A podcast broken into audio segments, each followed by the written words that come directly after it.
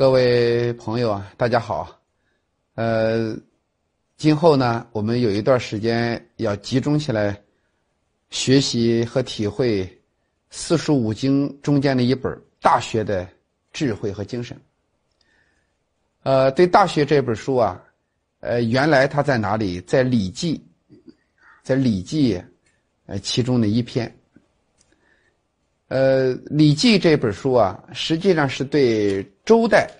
就是夏商周的周，就那个时候整个社会的各个方面，包括文化啊、教育啊、制度啊、礼仪啊、宗教啊、祭祀啊等各个方面集大成的一本书，应该说是汇集了啊，就是尤其在周代的时候，整个社会文化全方面的一个汇总，这就是《礼记》。《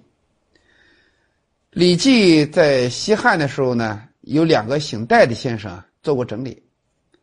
啊，一个叫戴德，啊，他做了整理，就是把原来的一百多篇啊缩减成八多篇。后来他的侄子呢，就是戴胜，啊，后来又又做了设计，啊，就把原来的《礼记》啊一百多篇，实际上筛减成了四十多篇。现在流传呢，一般是小戴，就是刚才讲的那个戴德的侄子叫戴胜啊，他的这个编写的这种《礼记》叫小戴《礼记》。那么在小戴《礼记》里边，其中我们所熟悉的，比如说《中庸》啊、《大学》啊、啊《礼运》啊等啊，很多我们熟悉的篇章都在这个《礼记》里边。呃，后来就是到了宋代以后。包括著名的思想家学者，就二程啊，包括程颢和程颐等，很推崇，对《中庸》啊、《大学》都很推崇。后来呢，就是朱熹啊，朱熹先生呢，他有一个看法，他认为我们在学习古代文献的时候啊，太啰嗦啊，有的时候内容太多。当然，你作为一个学者嘛，你全方位的研究可以，可是对于一个普通人，如果面面俱到啊，很难做到。于是呢，朱熹就想把其中最深刻的，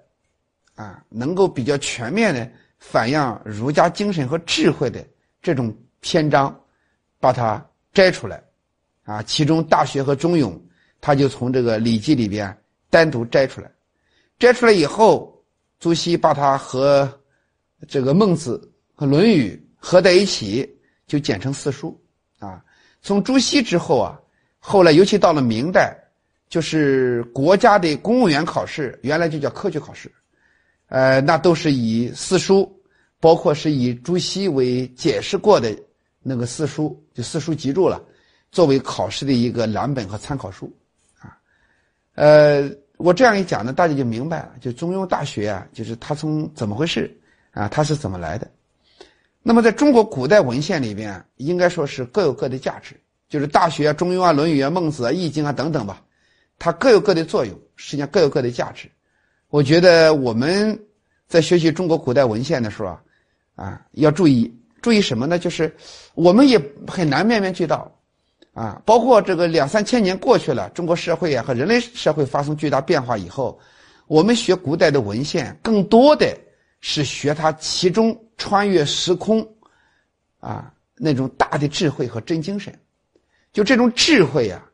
它实际上是经历了时代的变化，它反映的是道，或者说反映的是规律，历久弥新，永远闪耀着智慧的光芒啊！我们要学中国文化内部的那种真精神和精彩绝伦的智慧，而不是纠结于具体衣服怎么穿呀，具体礼节怎么怎么怎么，呃，施礼呀那些东西呢？可以了解，但是呢，那不是重点。所以呢，我觉得我们学大学、学中庸啊、学易经或者说学道德经，都带着这个态度去学。把中华民族历史上沉淀的最精彩绝伦的智慧吸取过来，作为今天我们思考社会问题和推进我们文化建设啊进行的一个营养或者说基础。孙中山先生曾经在大学有一个看法，什么看法呢？大家知道中山先生他是近代革命的先行者了，孙中山先生他是由。